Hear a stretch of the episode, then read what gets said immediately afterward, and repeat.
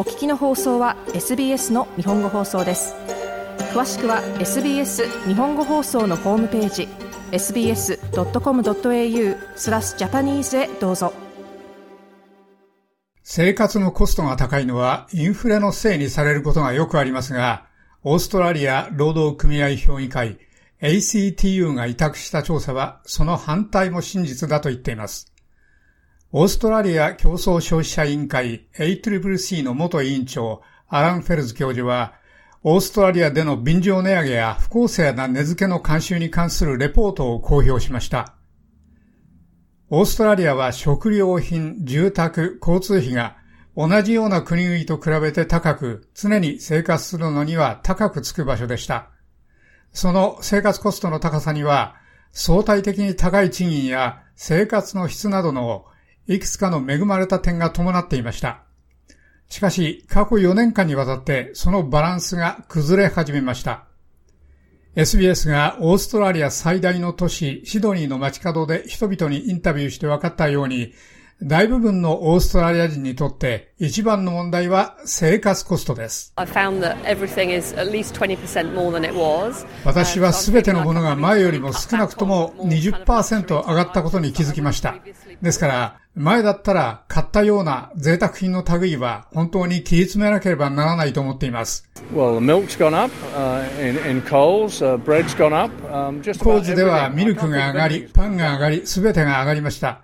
何か下がったものは考えられません。Insurances, of course, they're always going up. 保険はもちろんです。それらはいつも上がっていて、本当のキラーです。そして、健康保険から返ってくるのは、昔帰ってきたものほど多くないように思います。消費者でした。最近のインフレは COVID-19 のパンデミックのせいにされてきました。その一生に一度の出来事がサプライチェーンに大きなストレスをかけたことは否定できません。しかし、オーストラリア競争消費者委員会 ACCC の元委員長アラン・フェルズ教授は、それを駆り立てた他の要素があると述べました。No one looks at the role of prices, price setting, profit margins インフレに関して高価格について何ができただろうかに関して誰も価格や価格設定やリザヤの役割に目を向けていません。フェルズ教授でした。最近、フェルズ教授は、便乗値上げや不公正な値付けの慣習に関するレポートを公表し、ビジネスが高いインフレに寄与してきたと述べました。The actual setting of prices by business ビジネスによる実際の価格設定がインフレを大きくしてきました。しかしそれはしばしば無視されています。金融政策や戦争など他のもののせいになっています。ビジネスのつける価格がインフレに大きく寄与しています。フェーズ教授はこのように述べました。オーストラリア商工会議所のチーフエグゼクティブ、アンドリュー・マッケラー氏は、ビジネスがオーストラリア人を搾取し続けてきたことを否定しました。全く違います。それは大変大変困難な取引環境です。生活コストが上がっただけではなく、ビジネスをするコストも上がり続けてきました。中小企業ほどひどいところはありません。本当にここが経済全般にわたる問題だと思います。我々はインフレが下がるのを見始めています。しかし、もし我々が将来ビジネスの活動がもっと楽になるようにして、経済からインフレをなくすつもりならば、しなければならない基本的な改革があります。商工会議所のマッケラー氏でした。マッケラー氏は、そのレポートが役に立つかどうか疑問だと述べました。我々はその勧告で作成されたそのレポートに大変懐疑的だと思います。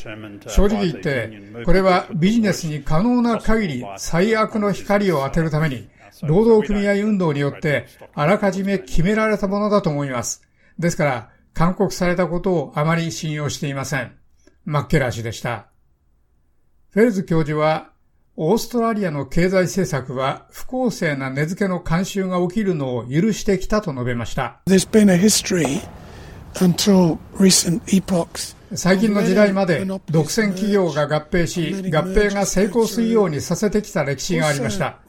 またアメリカとは違って、我々は大企業を分割する権限を持っていません。我々は価格を規制する権限を持っていません。フェルズ教授でした。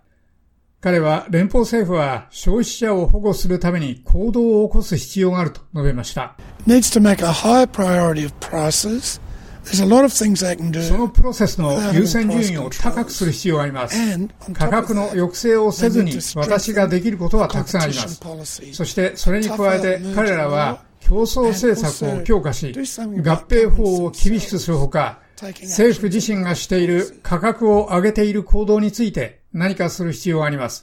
フェルズ教授はこのように述べました。